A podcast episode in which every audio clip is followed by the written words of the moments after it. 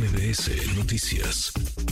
Arturo Barba, periodista especializado en temas de ciencia y tecnología. Arturo, qué gusto escucharte. ¿Cómo estás? Muy buenas tardes. Muy buenas tardes, Manuel. Pues, es un gusto también estar contigo y con el auditorio. Gracias por platicar con nosotros. Ayúdanos a entender, Arturo, eh, ante qué estamos, esta explicación que dan eh, las autoridades, la Guardia, la Guardia Costera de los Estados Unidos. Eh, ¿Hablaría de que explotó? ¿Es correcto el término de que este submarino explotó en las profundidades del, del mar o mientras descendía hacia el Titanic? Sí, más bien implosionó. Implosionó. Exacto, porque explotar es lanzar todos los eh, componentes del objeto hacia afuera, hacia el exterior, en este caso es al interior. Murieron aplastados, deshechos. Estamos hablando de que a esas profundidades se calcula, todavía no llegaba el Titanic. El Titanic está a, a 3.800 metros de profundidad en el mar abierto. Eh, decían que faltaba todavía como media hora para que llegaran a su objetivo, entonces más o menos estaban como a 3.500 eh, metros de profundidad. Para hacer todo ese recorrido necesitaron dos horas para, viajar, de, de viaje y eh, a esa profundidad, eh, Manuel, hay una presión de 800 toneladas por metro cuadrado.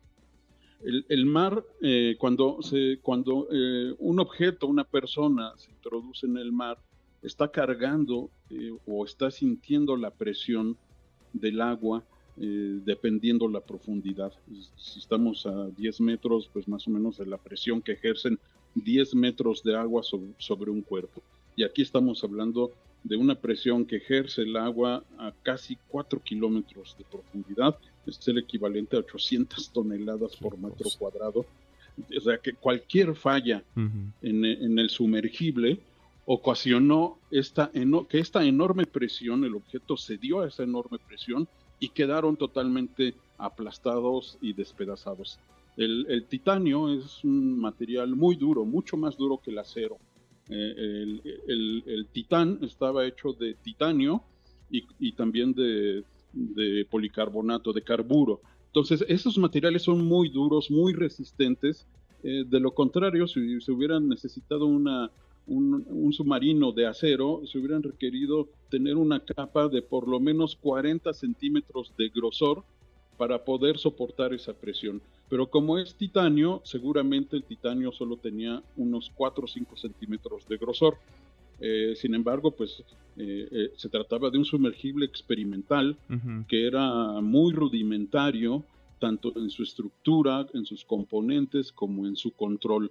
Así es que por eso eh, no era la primera vez que tenía fallas, ya se habían reportado fallas críticas anteriormente y esto fue el resultado fatal de no haber mejorado este sistema, este aparato sumergible que no era tanto un submarino, sino simplemente se sumergía.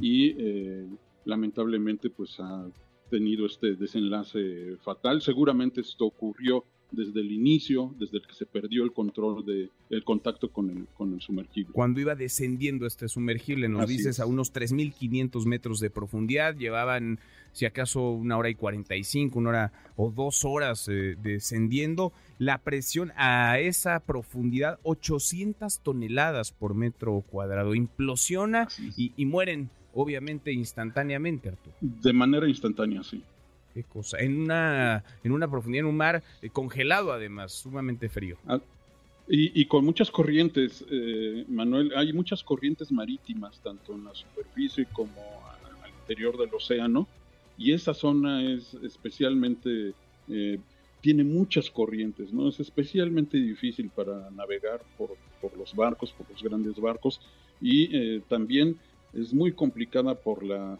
por la posibilidad de llegar a ese lugar, ¿no? Ahorita hay que recordar que hay, un, hay una tormenta con olas de dos metros hasta dos o tres metros. Eso complicó las labores de identificación y de rescate. Eh, yo creo que va a estar muy difícil que las autoridades se animen a rescatar los cuerpos. Yo creo que ya no tiene ningún sentido eh, intentar hacer eso. Sería un, eh, un despropósito, ¿no? Se pondrían en riesgo eh, y se gastarían muchos recursos, se ponían en riesgo muchas, eh, muchas vidas ¿no? para tratar de salvarlos. Eh, lo único que se tiene ahorita de manera segura son los robots, ¿no? como estos que localizaron los restos. lo, más, lo más práctico es eso, los, las grandes empresas que hacen investigaciones a esas profundidades utilizan submarinos robotizados, no van personas. es muy difícil, muy riesgoso enviar personas. Son pocas las empresas que pueden hacer eso a nivel mundial. Eh, pocos, pocas eh, dominan la tecnología para tener este tipo de aparatos y operarlos de manera segura. Y esto, la verdad es que esto de resultado con esta empresa que lucró, eh, creo que de una manera totalmente irresponsable, porque a todas las personas que viajaban se les hacía firmar unos documentos en los que se les quitaban la responsabilidad a esta empresa y ellos asumían la responsabilidad sabiendo que corrían graves riesgos de perder la vida. 250 mil dólares habría pagado cada una de estas, de estas personas. Estamos hablando de casi 5 millones. Casi 5 millones de pesos, casi 5. Iba adentro, además iba a bordo el, el CEO, digamos, el, el director de Ocean Gate, la propia empresa que confirma de la misma forma en que lo ha hecho la Guardia Costera de los Estados Unidos, que después de estas búsquedas con drones por agua, por aire, eh, se confirma la muerte de estas cinco personas. Y responsable porque además, Arturo, entiendo que habían existido ya eh, voces de, de, alarma, de alerta, que señalaban que era muy riesgoso esto que estaban haciendo, el que este sumergible descendiera a tal profundidad. Y, más todavía, Manuel, porque ya habían tenido visiones anteriores, se habían sumergido anteriormente y habían tenido problemas. En una ocasión tuvieron que soltar todo el mecanismo de lastre para poder salir a, flote. Es decir, ya habían experimentado riesgos realmente catastróficos, graves, y bueno, ahora fue fatal. Sin duda. Qué historia, qué, qué, historia. Murieron entonces el domingo. Desde el domingo ya esta búsqueda no tenía demasiado sentido. Había quienes, eh, vaya, en una carrera contra el reloj, estimaban el tiempo que restaba de oxígeno, hasta 96 horas tenían, pero en realidad murieron a las dos horas de comenzar a descender, de, de ir a 3.500 metros de profundidad en busca de los restos del Titanic. Arturo, gracias por platicar con nosotros. Al contrario, Manuel, es un gusto. Un abrazo, muchas gracias. Redes sociales para que siga en contacto: Twitter, Facebook y TikTok. M. López San Martín.